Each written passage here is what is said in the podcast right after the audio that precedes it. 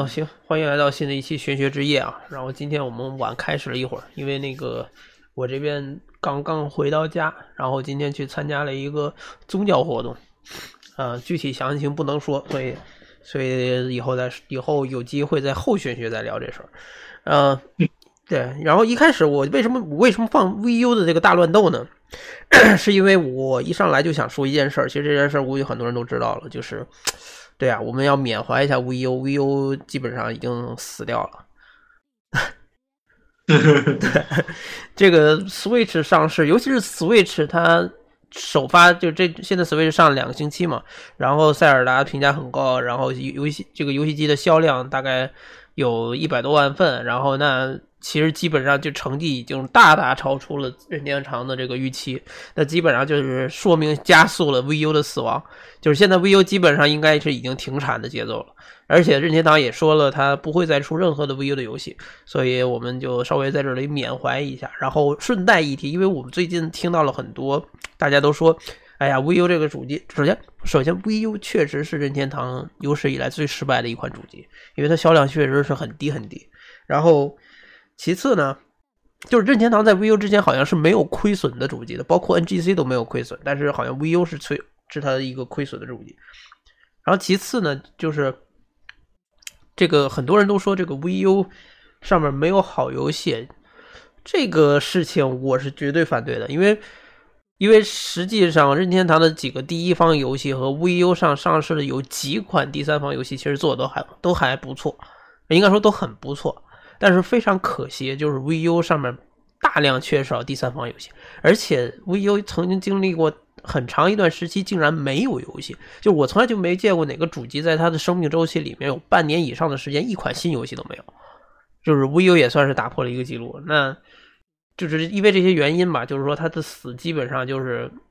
一个一就是也是可以预见的一件事情。那至于他的死的原因，我们之前也聊过，所以我们现在就不再复述。但是我是觉得呢，很可惜，就是因为 VU 上有很多其实很好的游戏，而且这些游，嗯，我是希望这些游戏能以后有机会，就是说登陆 Switch，这样的话，就是说有些人他即使没有玩过 VU，但是有 Switch，他也许也可以玩到。呃，尤其是像比如说那个《异度之刃 X》，或者是像就是任天堂大乱斗。嗯，对，这这这些游戏确实做的非常好。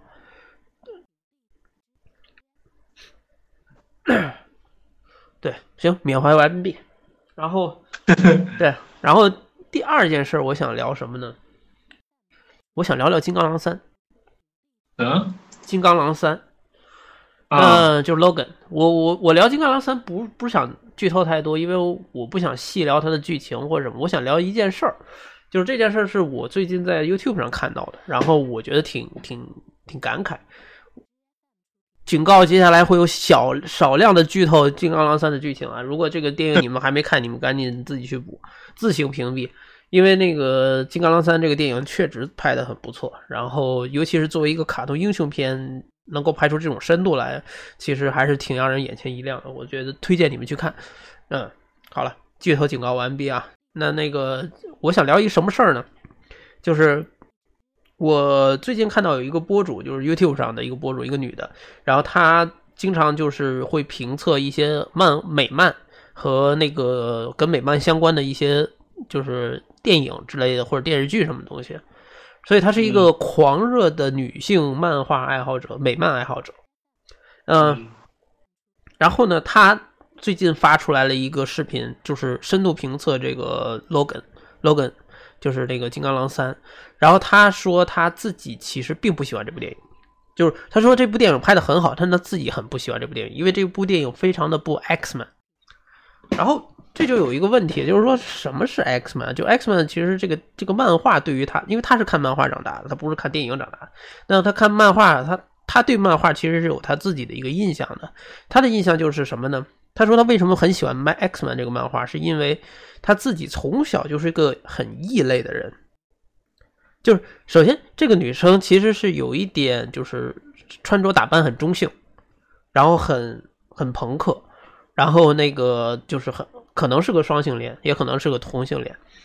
那他说他从小其实他就觉得他自己跟一般的女孩子不一样，然后一开始他就会因为这个事情，就是说，就是他有一些经历，就是发现会被别人不认可，或者是就没办法跟别人融入在一起。然后 X Man 这个漫画一定程度上其实。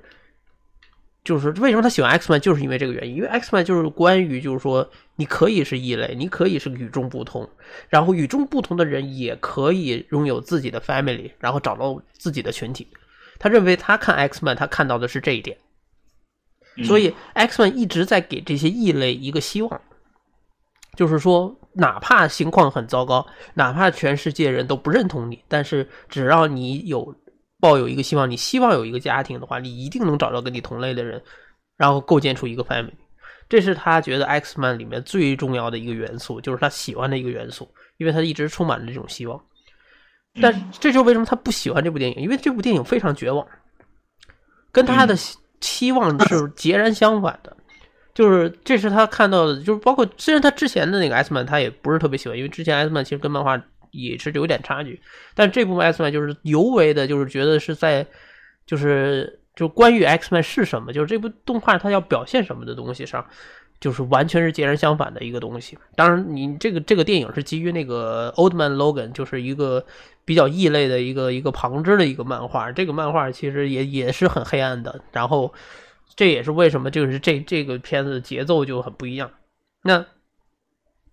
我为什么我觉得这个事儿很有意思在哪儿呢？是一开始我听到这个这个女的说她有这样的一个憧憬，然后发现 X Man 哦，顺带一提，还有一个原因，她说她特别不喜欢那个这一部 X Man 里面的金刚狼，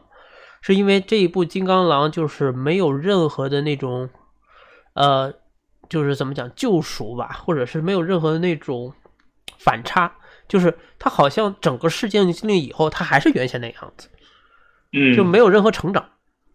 啊，这就说是故事设计的大忌对，这个这个不不光是，就为什么他非常在意这一点呢？是因为他一开始看 trailer 的时候，看预告的时候，这个预告主要就是说这个金刚狼就是有一个带着 X 二十三，然后去去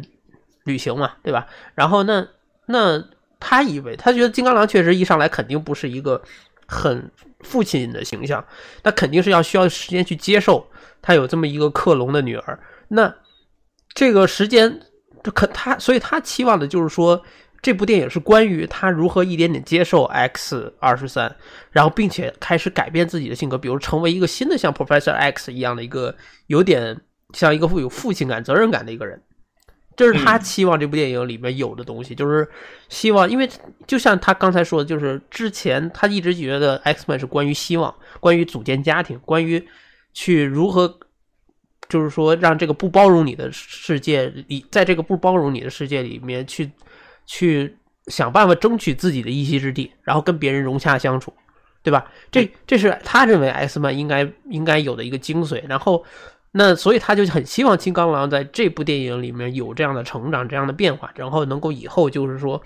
能够有，就是跟他哪怕就算没有跟女儿在一起，但是。也至少有这样的变化，觉得有有点责任感啊，可以像个父亲一样。但是没想到，就是电影的最后，就是说他其实还是跟以前一样，就是说，OK，我把你带到这个地方了，那接下来跟我没关系了。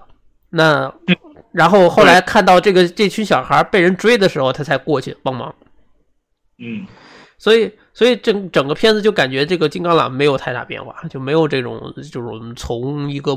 就是很很。自我的一个人变成什么样？没有，就性格还是一直那样子。当然，从我的角度来讲，我觉得也 make sense，因为他本他毕竟是金刚狼，对吧？金刚狼他就是那个样的一个人，他不太适合去当一个。嗯，那就说这从故事设计上来说，就是就挺不好的。对，就你你这样变得你的角色的这种角色弧就是没有变化。嗯嗯，其实我反而觉得就是说。那个就是这部电影，我没有特别深的感触，因为我看这部电影，我只是看了预告片去看了这部电影。我觉得这预告片就特别像《The Last of Us》，然后我很想看看，就是这个有点黑暗色彩的，就是有点像，呃，有点像之前那个 Christopher Nolan 他拍那几部蝙蝠侠那样子的那种，有点写实，更关于人性的这个东西的这种卡通英雄片，很黑暗的卡通英雄片。这是我关注的。哦，你看到你想看的。我觉得我看到了，但是我不是那么在意，你知道吧？就是因为我首先我觉得它里面有很多悲剧性的角色，但是就是就是我首先我觉得 Professor X 是我意料之外的拍，就是塑造特别好的一个角色。虽然他他最后的那个那个结局有点让人有点觉得太太仓促，感觉不够深，但是但是金刚狼这个角色，我觉得我从最后他甚至就是都就挂掉，这电影都已经开始出现那个就是职员表的时候，我都不相信他死了。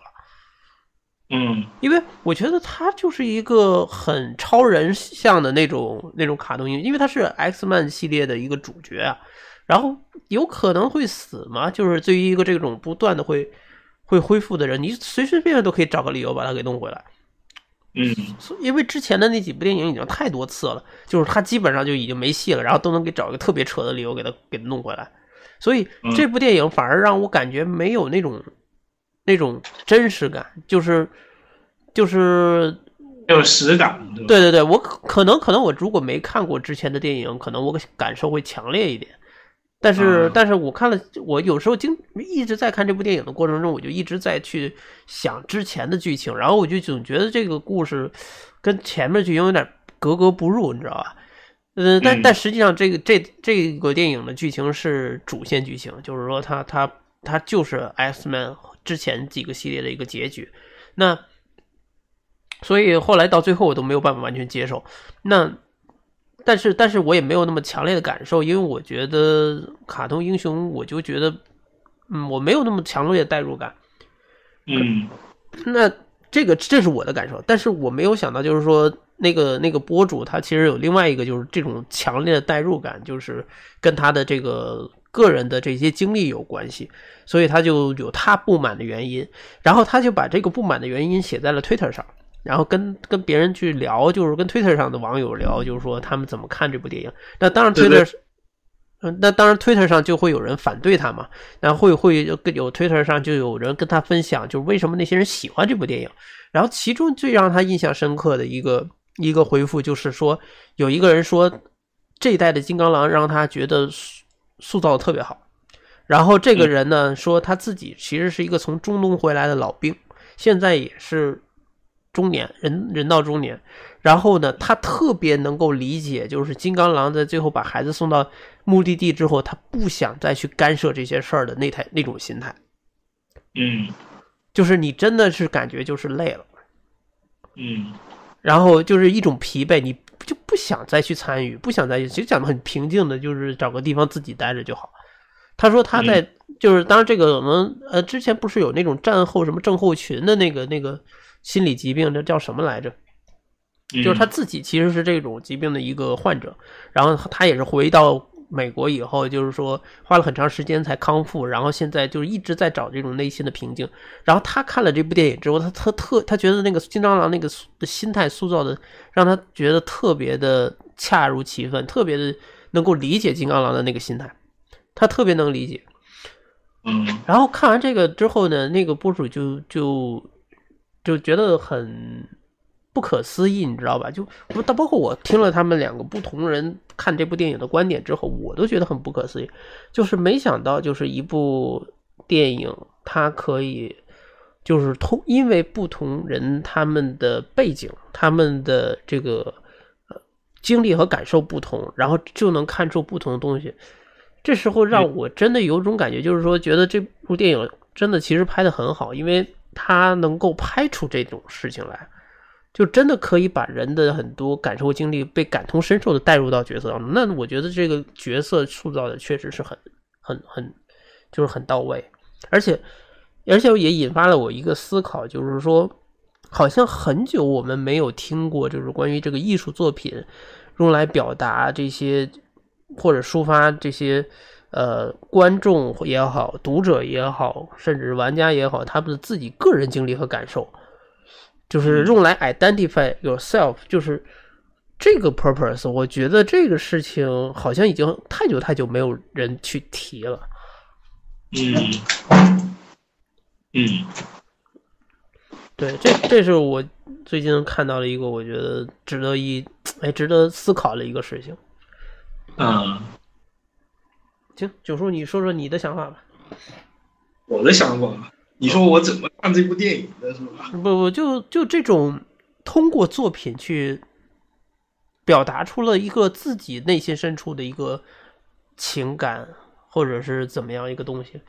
我觉得这个很神奇，我觉得这个很神奇，嗯。嗯嗯，你你，我觉得你说你你说很很少看到，我觉得这个可能跟你的状况有关系吧？不是很少去聊这件事情了，就好像很少有人说这个事情了。嗯嗯，你如果说说那个游戏的话，这不就是那个我们就说理解的就是主题游戏该做的事情吗？呃。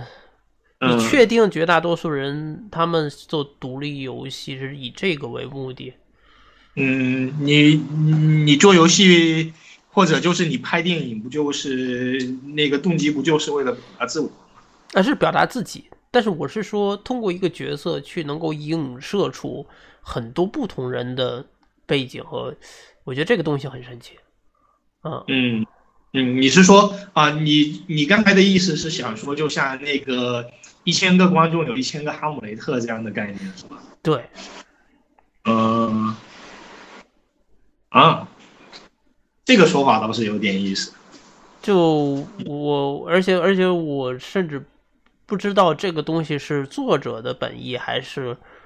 跟观众。当然，我相信肯定有观众的成分在。就是说啊，当然，哎，我觉得有可能是这个原因，是就是。那个我们说那个就是呃，就像刚才你说的那个博主，他他说就是那个让他很不满意的地方是他觉得就是罗根作为就是这个作品的就是那个主要角色，他的就是角色弧没有就是发生变化。对，但是就是说有可能就是那个就是嗯。这个导演在这个就在这个金刚狼这作品里面，就是他塑造的，就是这个罗根，他其实是一个就是很象征的符号符号化的这种角色，对，然后，嗯，就是说他他其实就是说他在这个作品里面，就他可能是呃我们说那个角色设计有原型嘛，它可能是某种原型，这种原型是一个就是符号化的这种象征化的这种角色，对。它可能象征的是某某某一类人，你你可以通过就是他身上的原型看到一些一些东西，对。那你能对上号？觉得像这一部电影里的金刚狼，它是哪一类的象征原型？嗯，你能对上号吗？嗯，如果你你让我从叙事理论上的话，我我一下想不出就是它是哪哪一种哪一种原型。嗯，对。当然，就是说我刚才说的，就是这个象征可能是指，就是就像你刚才说的，老兵在在这个原型上面，就是看到的就是自己嘛。对，而且你仔细想，还真的有这个味道，因为金刚狼在之前的电影里，他经历了这么多事情，包括我我如果硬要说的话，我觉得可能你按那个原始的，就是原型里面，就是嗯，他可能。是那个金刚狼在在那个原始的这种原型上，可能是一一种叫毁灭者的原型。怎么理解？就是说，毁灭者原型就是说，他他就是这个形象是逐渐就是一一种就是逐渐迈向末路的一种形象。嗯嗯，但但又不像。就是说，你如果说那个鸟人的鸟人的就是那个里根的话，他其实就是有很明显的就是毁灭者原型的，就是这种象征。嗯。但是就是，就是说金刚狼这个状况还是不好说。嗯。这这个很有意思，因为这个引发了，就是我我反正这部电影我当时看了之后，我没有太多想法。但是我看到了，没想到有这么多人有不同的感受跟反应，反而让我觉得很有意思。嗯嗯，我我觉得如果要就是分析一下，就是罗根这个角色，他是就是在这部电影里面怎么塑造的？我觉得你得对比一下，就是他在整个影片中，就是他的他是一个怎么的一个变化跟就是发展过程。我我觉得他确实变化不大。嗯嗯，你你你看啊，就是说。嗯，其实觉得就是说，让人觉得最最没变化的地方是在于，就是说，那个中年罗根在刚开始就是说他当那个出租司司司机嘛，嗯有一点就对对这种生活就是厌倦了这种感觉，他就是已经就是对生活就是觉得被生活所就是所吞没的这种感觉嘛。对，然后就说到就是最后就是他，其实如果你按就是那个最后就是罗根做的事情的话，就是不能说这个角色没有没有改变。嗯嗯，他其实最后去，最后他就是自我牺牲去救了，就是这这群小孩，他其实就是做出了他的这种行动。但是他有点像是应激反应，嗯，他不太像是一种个人情愿。啊，那那那那，我觉得这一点可能是只能说就是那个电影的第三幕就是塑造的，就是处理的不是太好。我觉得就是如果从角色改变上，就是那个嗯，导演应该他是希望就是说那个你在第三幕就是让让他做出这个让罗根做出这个行动，就是显得就是应该得是很合理的，对。你得嗯通过就是影片的，就是那个第二幕去铺垫，就是他他第三幕的就是这这个这个行动嘛。嗯，对他他在就是嗯，罗根在第二幕就是通过跟这个小女孩的交互，他学会了什么？就是说他他这些东西本来就是在他一开始在这故事刚开始，他应该他是不懂这些东西的。对，嗯嗯，我我觉得老爷子的死可能就是那个也也对他最后的就是行动可能有一些影响，但是就他是变得更绝望了，感觉就是。嗯，当然，呃这我觉得就是我我自己看下来，我是对第三幕就是其实挺不满意的，就是让我觉得有一点懵。呃，第三幕你是指的是哪一幕？第三幕就是那个，就是他把那个把他那个女儿给送到那个地方以后，然后然后有个最终决战嘛，这是第啊三幕。啊啊啊！最后一幕嘛？不就是？对对对，啊，你你对他不嗯满是什么什么原因？对我我觉得就是说那个，嗯，觉得第三幕没有就是，嗯，就是说他的行他他的行动，他出去救救那些嗯小孩，以及就是那个他的死对我没有就是什么就是嗯情感触动，我觉得就是。他的这个行动就是让我就是没办法跟前面的就是逻辑就是关联起来。你说他的死太突然是吧？对对，就是说，不是一种就是很必然的，就是死，就是说我们说一个这种毁灭的这种影片嘛，这其实这个影片它那个构架是公路电影，公路电影通常都是就是这个主角就是经过这个历程，最后走向毁灭的一个过程。嗯然后就是说嗯找不到就是罗根的死跟他在就是那个这场这趟旅程之间，就是说那个的这种关联，他的死亡有什么就是那个必然性？嗯嗯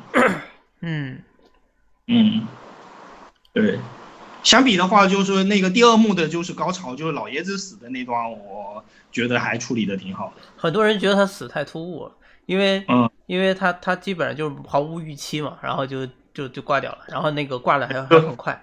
呃他的嗯还是给了一场戏给老爷子发便当的，就是说，嗯，那这么说吧，就是说那个老爷子就是被发便当，他至少有一些就是那个铺垫的，嗯，对，就就你你如果就是联系他的死，老爷子的死，其实他前面其实是做了一些就是相关的这种铺垫。嗯，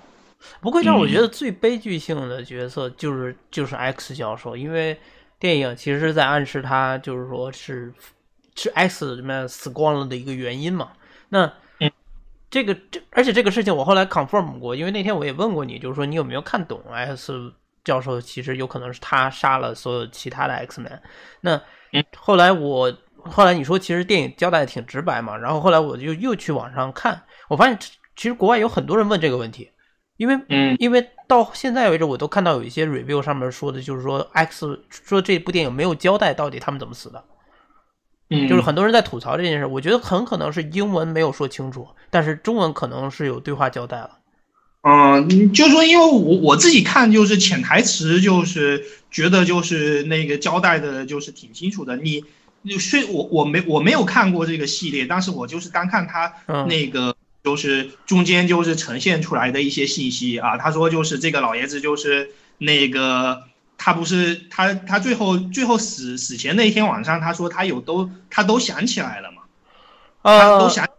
那些人是他害死。就是有几几个关键点是，就是国外是这么推测。他说有几个关键点推测是他他的跟他有关是第一个呢是刚开始 Logan 跟那个就是那个反派见面的时候，在车里面那个反派说 X 教授的脑子不是大规模杀伤性武器嘛，然后那对个这是第一幕，但是当时其实还没有就出场，X 教授还没有出场。然后 X 教授出场之后呢，然后就是基本上就是说 X 教授的那个，就是每次 X 教授问这个问题的时候，然后 Logan 的回答就是 They are gone，就是说他们已经死了，不要去想这个事，就是他在回避这个问题。然后第三个嗯事情呢，就是最后那个旅店事件，就是旅店里面那个发生这个事情之后，在新闻报道里面说，这个事情如同在几年前那个，就是说在哪哪哪发生了一起，就是造成六百人伤亡，有七个人呃六百个人受伤，然后八个呃是七个人还是八个人死亡的一个什么什么事件，然后那个地点就是 X 学院的所在地。嗯，但是他没有提任何关于 X 学院或者是什么地方，就说了一个地名儿。但这个地名，如果你不知道 X Man 的话，你就就是你不知道 X Man 那个那个学院在那个位置的话，你是听不出来那个是什么意思的。嗯，但是我我其实就是听的就是那个挺清晰的，因为就是影片开始他就给我立了这个悬念，到底发生了什么事情，嗯然后我对就是这个对这个悬念相关的信息，我是就是说会比较注意。他每次就是做一个披露的时候，我就在想，是不是有这个关联？嗯，嗯对，但但是基本上还是很隐晦的一种方式来表达的。嗯对嗯对，但是嗯但是这个是非常的细思恐极，因为你知道，就是说 X 教授他他其实是一个，就是一手创办起了 X 学院，最后没想到就是说这一切的终结其实跟他有关，然后就觉得特别可怜这个老头儿。嗯，嗯，对，这这，哎，总总体来说，我觉得这部电影真的是创，就是我没有想到在一个卡通英雄片里面能看到这些，就是很悲剧性角色的创造，然后很人性一方面的去这种这种写，就是这种描写，而且而且这部电影还有一个特别受好评的地方，就是它是一个 R-rated，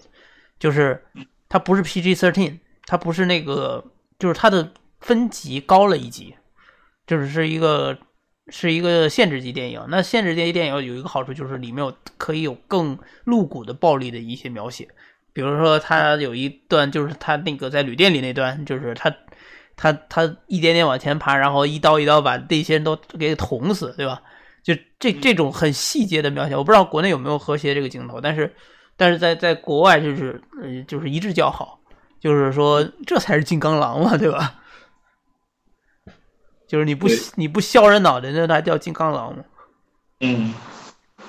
嗯，反反正我对最后金刚狼的这个死的处理不是太满意。就啊单从就是单纯从就是公路影片的，就是这种那个英雄的，就是死亡的角度来说，觉得他处理的也就是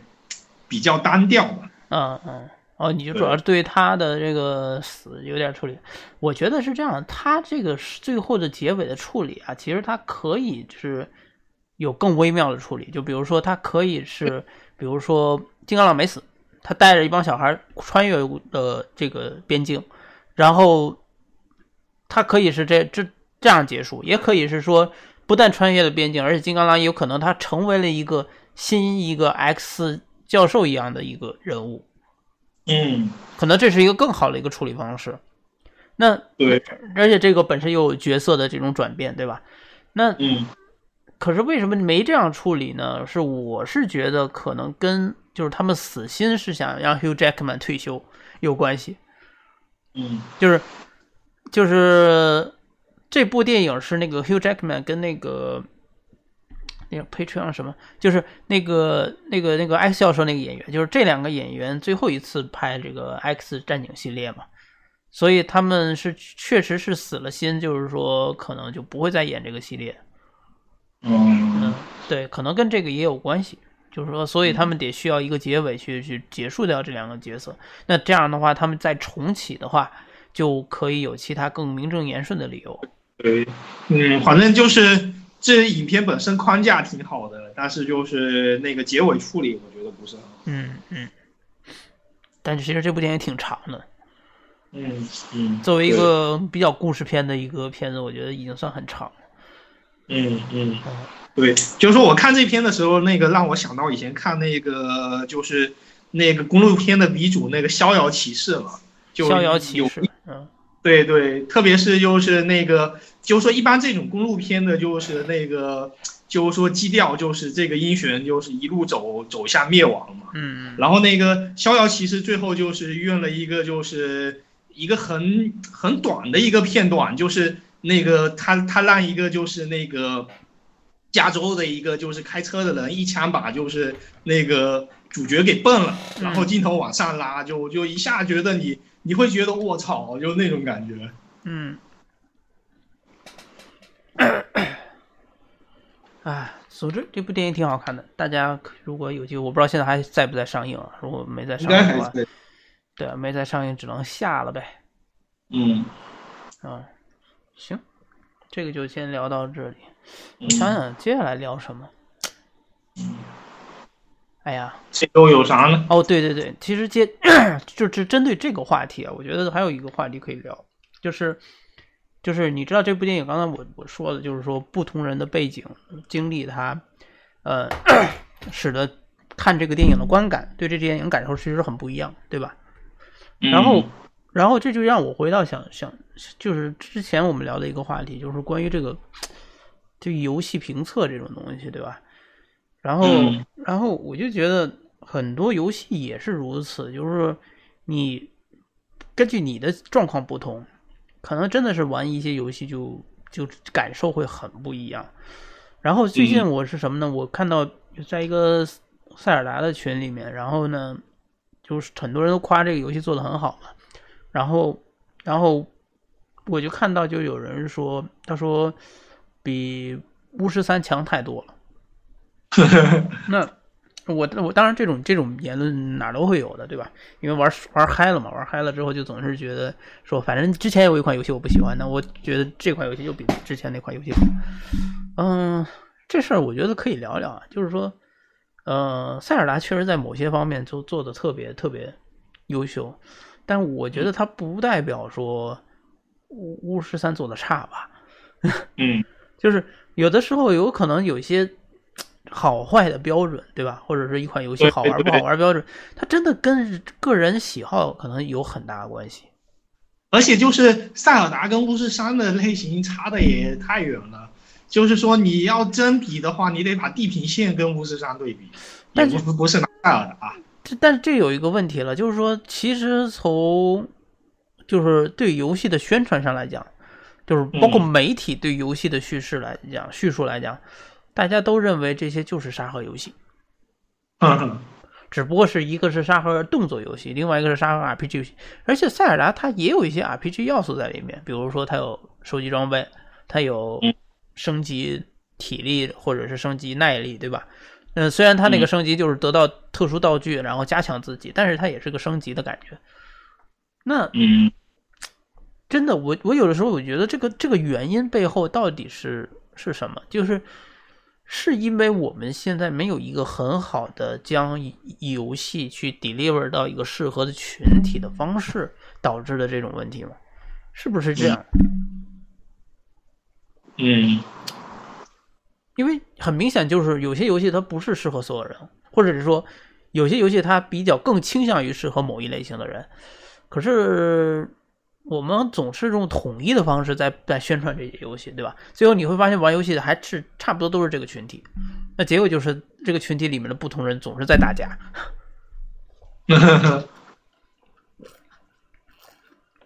而且我觉得有些说法其实是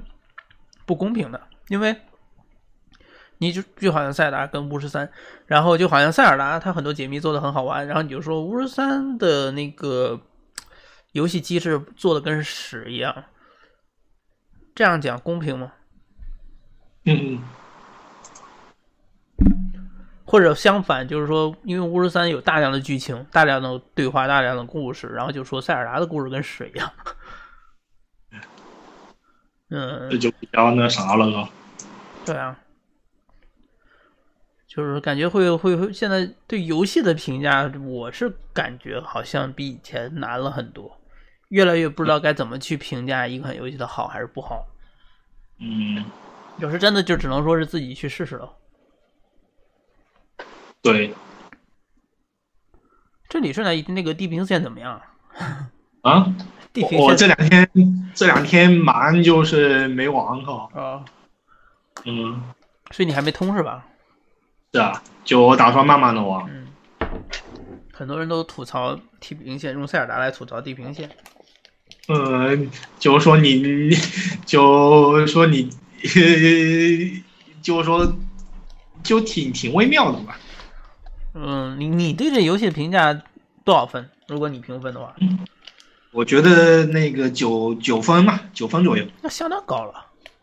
是啊，是啊，就是我觉得就跟那个 Metacritic 是就是跟那个跟几家就是那个媒体给的评分，我觉得挺挺合理的。嗯嗯。而且就是地平线，就是说那个它整这个游戏做的非常的稳当，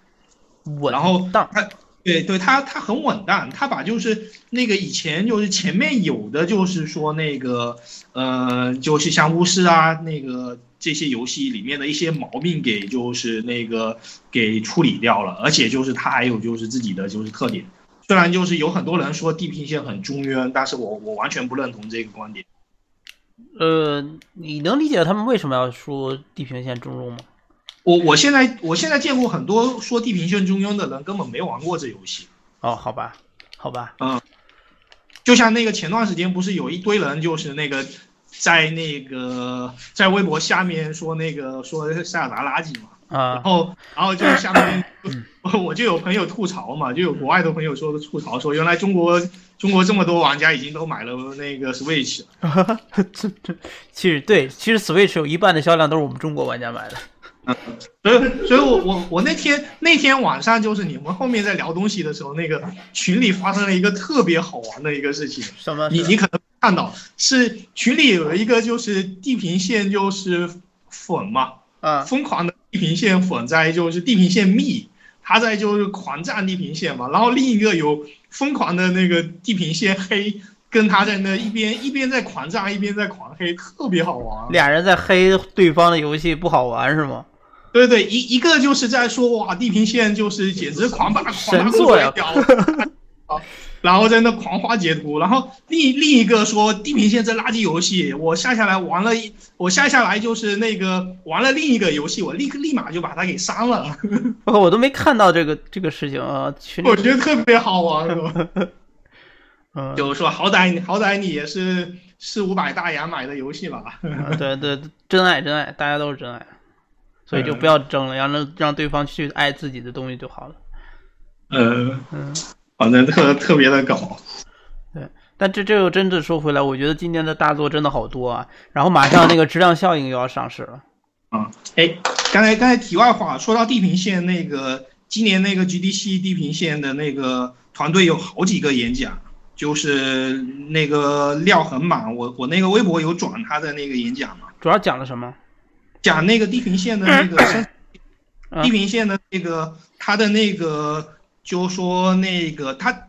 他地平线整个环境总共就四个人做的，三个人就是做那个程序化的资源，就说地平线里面那些环境都是就是那种就带一定的就是生成特点的。然后一个人写就是那个地平线的这个整个世界的就是生成规则，哇，对，然后他他在，对，然后他在那个 GDC 里面就是演示的就是地平线的那个他的那个就是那个系统嘛，嗯那个系统呃我看了那个他演示以后，我觉得那个小岛为什么会选它引擎就完全可以理解了，对，小岛用地平线的引擎，哦，对你跟我说过这事儿，对啊。对啊，他他那个他是那个小岛那引擎现在不是是用地形现在拿来魔改的吗？我靠，嗯，就是那个搁浅是吧？是是他下一款那个游戏，嗯，对对，那个嗯，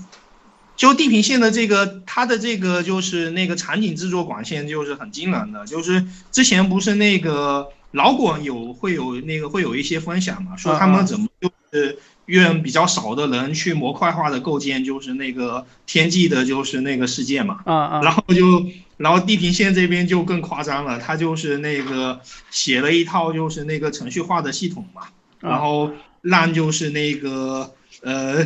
用很少的人就可以把这整个就是开放世界的就是那个环境给搭出来嘛。啊。对，然后他他那个在 D C 系演上演示的就是那个东西就特别的不错，就是，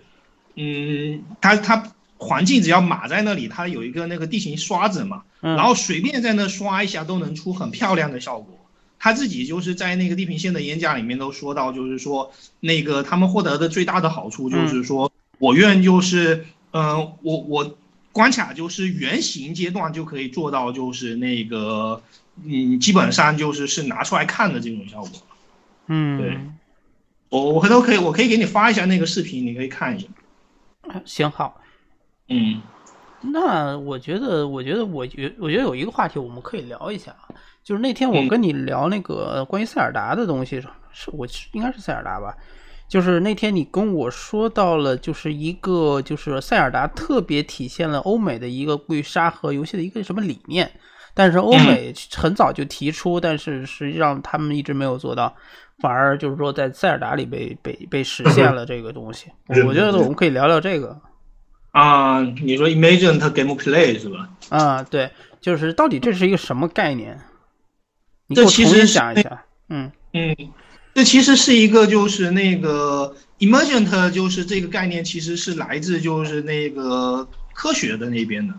就是说，有有一个科学领域，它是就是说研究这种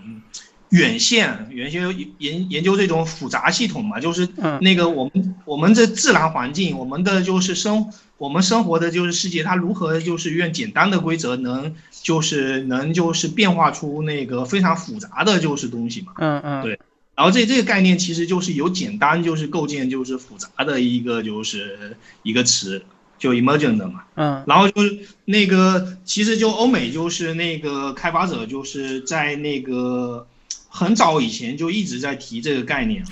对，然后然后就但是就是他们一直就是在在各种他的开放世界游戏里面就是嗯有试着去做这些东西，但是一直就是做的就是不够彻底，就是只有一个就是那个很表很表面的东西，对。其实这代，这代我举个例子，比如说像这代塞尔达，那个很多媒体都特别赞赏的一件事，就是你看到的所有的场景，只要你能看得见，你基本上都能亲自跑到那个地方去。比如说你看到一个山顶，然后特别特别高，你一定能爬到那个山顶；或者是你看到远处有一个一个什么样的一个景物，你一定也能去。而且你去了以后，你还会惊讶的发现。就是你你你一开始以为你你是 break rule，你觉得你你你去了一个可能开发者没让你去的地方，但是等你爬到那边，你就会发现，我靠，原来这地方还有奖励。其实开发者早就知道你会往这边跑。对对，这这也是就是那个所谓 open world 游戏自由感的一个体现嘛。嗯，对我我你玩家在游戏里面不会受到所谓的就是限制，我没有空气墙去挡你嘛。对对对，没有约束这这种感觉。就是我不知道这是不是就是你说的那个什么 emergency play？不不不，对，这这这个不是 emergency play，这个是 open world 的，就是那个自由感的，这是属于一个游戏设计范畴的。然后就说那个我说的 emergency game game play，它是一种就是更加就是技术技术跟就是跟设计结合范畴的一个东西。是什什么意思？嗯嗯。其实就是那个《塞尔达传说》系列，就是它一直就是都在就是有有就是那个嗯应用就是这种设计，一般就是说那个它不会像就是那个有一些游戏里面就是说它把就是那种游戏的这种规则啦什么样做的就是很很复杂嘛。我们一般会说塞尔达的就是那个早先塞尔达它有很多设计就是是 elegant 的，是就是那个。很很有整体感，它用很少的，就是功能就可以实现，就是说，嗯，它整个游戏的这种目标。嗯，对，嗯，那那，就是说，一般欧美反而很少有作品能实现这点了。欧美就是他们做的不彻底吧？对，然后还有就是自由感这个东西，其实还关联到很多个那个部分嘛，比如就是那个，嗯，欧美很欧美的游戏很多年就是他们一直就是没有很好的遵循这个一个就是那个玩家的主动性，以及就是说那个游戏就是跟跟玩家的就是反馈的这个设计准则。对你说的这点我特别认同，因为其实这代塞尔达为什么我说它是革命性的，就是在于。它没有了那种传，它当然它有任务，它有任务这概念，但是它绝大多数时间对于玩家来讲是是没有这个所谓的 checklist，就是这种这种就是相当于像一个任务表一样的东西在压着你，告诉你下一个该做什么，下一个该做什么。玩家基本上绝大多数时间都是自己在找事儿干。嗯，我觉得这个很神奇，因为很多游戏它都没能实现这一点，就是如何引导玩家自己去找游戏乐趣。嗯嗯，绝大多数游戏都是任务来实现的，任务和奖励来实现的。嗯嗯，其实就是那个《荒野气息》这个游戏，它有很多地方非常值得就是分析跟学习。它有好几个就是不同的方面，就是都可以就是拿出来就是讨论的。比如就是刚才那个已经涉及到就是说那个开放世界的就是自由感的这种塑造，以及就是如何就是强调就是玩家的这种主动性。对。嗯，然后，然后就说那个我刚才说的 emergency gameplay 是萨尔达，就是它这整个游戏的就是核心系统，相当于就是底层的东西。而你你刚才举的这些是它就是上层，就是那个就是从最终结果上带给就是玩家的这种体验。呃，嗯嗯，其实其实你你看就是当初那个任天堂就是那个不是有发很多就是荒野气息的就是演示视频嘛？啊啊。哦，里面有很多就是那个有很多就是展示的东西，其实就是我说的，就是 game emergency gameplay。比如就是你你不是有一个就是那个你拿火火嘛，拿火去啊去可以点草吧，草嗯草不是就是能能烧起来，烧起来能烧一片，然后这个烧起来的就是这个火，同时就是能对就是玩家跟周边的就是东西造成影响。比如就是你这火对那个怪物有影响，你这火就是烧到林克，林克会会有影响。嗯，同时就是这个火会潜在的导致就是玩家跟这个世界的这种交互产生就是那个一个反馈嘛。嗯嗯，等于说这些元素实际上在对引擎开发的时候就已经考虑到了。对对对，而且就是它是这回它这个荒野气息的就是这个。核心系统的一个重点，对你，你有看到，比如那个我火，嗯，我刚才说火嘛，火不是可以就是那个烧草嘛，然后火同时还能产生气压嘛，产生气压，你不是拿那个拿那个，嗯，拿那个东西不是可以飞上去嘛，对吧？有产生气流，对吧？这其实就是，如如果是是以前的游戏的话，它可能它如果要做这个功能，它可能是我我。我就是针对这个场景特别去做的，但是就是塞尔达就是那个它不是这样的，它就是所有的这些规则都是都是就是它这个游戏的就是很底层的一部分。嗯嗯，我觉得我这个这个我看看来，如果想实现，必须得搞自研引擎啊，要不然这个怎么实现啊？我靠。嗯，其实这个。这个其实还还不算，就是那个游戏比较底层的，就是部分，更多就是说跟跟游戏设计还有就是一些技术是有关系的。呃，有没有例子？嗯，有没有例子？有有没有例子？你你说什么样的例子呢？就是说是跟设游戏设计跟游戏技术有关系，技术是指什么？嗯，你那个你有看看那个我之前之前我有发发的那个。就是塞尔达的，就是那个 GTC 的演讲，他不是有有就是那个说，这个荒野七七刚开发的时候，不是做了一个原型嘛？是拿一个就是那个拿他们二 D 的那个塞尔达引擎做的啊？对对对，对。然后他在那个原型里面就是做的什么事情？就是做的就是这个系统。你看他那个截图嘛，看他他的截图里面不是。嗯，就是一个火去烧旁边的就是树的那个一个例子嘛。嗯，嗯，对。然后就说那个萨达里面不是他那演讲里面说他那个把就是世界的底层规律抽象成就是那个两种的，嗯呃，你说，对，就是说他萨达不是提了那个化学引擎的概念嘛，然后化学引擎有两个部分构成嘛，一个是叫那个化学元素嘛，另一个是叫化学材质嘛。嗯然后元素是就是那个由就是那个四大元素，就是比如风火雷电这样就 n 大元素，嗯就是这些叫元素嘛。然后这些元素跟元素之间会产生就是嗯所谓的就是他们所谓的化学反应嘛。嗯就比如我火遇到水会怎么样？那个一个一个最典型的例子是那个他自己就是在 DDC 里面举的例子是，你愿你愿就是斧头去把树给就是砍下来，嗯然后这个树树就是那个掉到河里，然后这木头是会浮在就是水面上的。呃，可是这听起来一般的引擎应该也能做到呀。嗯，能能做到，但是就是说你塞尔达的这个设计是基于就是一个很底层的东西，不是说我我想到要这么设计，我才临时去做这个功能的，而是就是它整个世界里面所有的就是东西都遵循这个规律。比如我树，树，对我我树能被火烧，树能浮在就是那个水面上，也会就是那个沉到水里，这些都是基于基于一个就很底层的一个规律的，不是就是说那个传统游戏，传统游戏是这样，哎，我我这游戏在这个地方我需要就是那个这个东西，那那我就做一下这个木头是可以浮在水面上的，在塞达里面是这么设计的。萨达里面就是木头这个属性是就是，就是说是在它的这个，就比如萨达里面一棵树，它可以浮在水面上，一个嗯木桶同样可以浮在水面上，但是你在其他游戏里面它就做不到这个东西，就就做不到，它可能就是其他游戏里面会，哎，我我今天就是游戏设计师跟跟跟就是那个程序员说，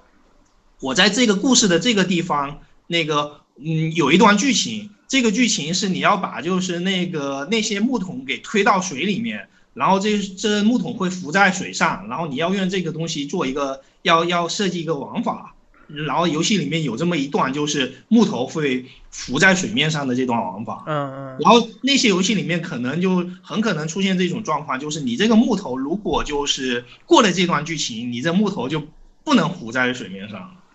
啊，对但就塞尔达里面就是它它就不是这样的。唉这个总之这游戏实在是太太强了，我只能说，你只要有有很有些人，他就是我我就见过有有人就是玩到后面已经玩到，就是把所有的那些 shrine 就是那些神庙都已经解锁了，这他那都已经玩一百多个小时了吧，然后。基本上所有内容，他认为他都已经全部都知道了的情况下，竟然还能够有新的发现，嗯我觉得这游戏真的是神奇。嗯，对。你哎你所以九叔，你什么时候能拿到？嗯，我还没买呢，就国内没货。哎，其实这个是目前为止最期待的一款游戏了，就最最值得去入的一款 Switch 游戏。嗯，你你都通了在这说。嗯那是啊，那安利你们嘛，都玩过了，安利你们嘛。嗯，嗯，还有什么？还有什么可以？话话说就是说，昨天不是那个亚那个日本亚马逊又有货了嘛，然后估计又被一抢而空。哎，你没看吗？啊，你没看有没有吗？嗯，我我没那个日本亚马逊的号。哦，你要是买游戏，一般从哪买？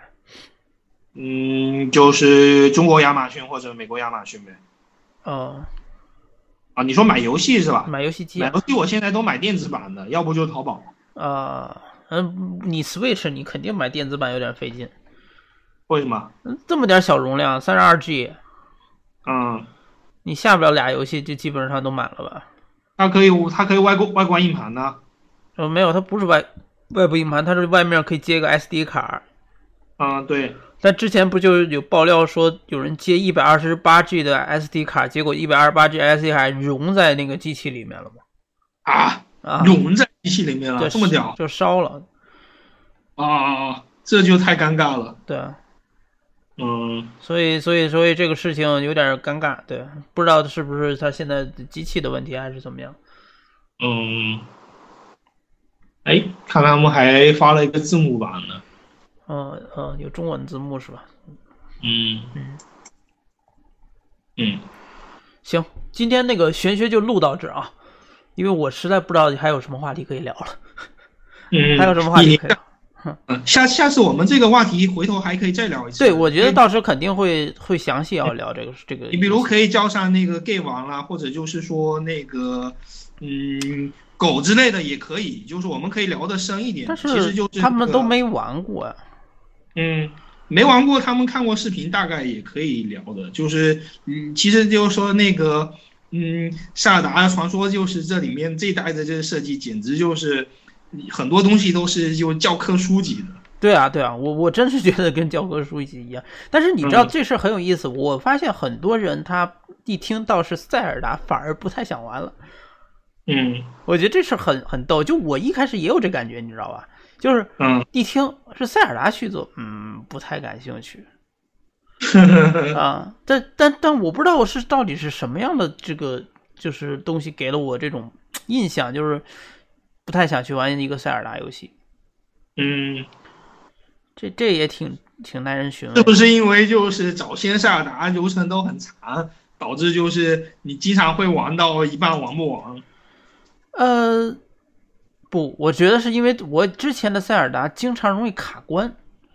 嗯，我我反正我玩塞尔达就是，比如说像像石之笛，就是有一种你感觉你没有攻略，你玩这游戏好费劲。啊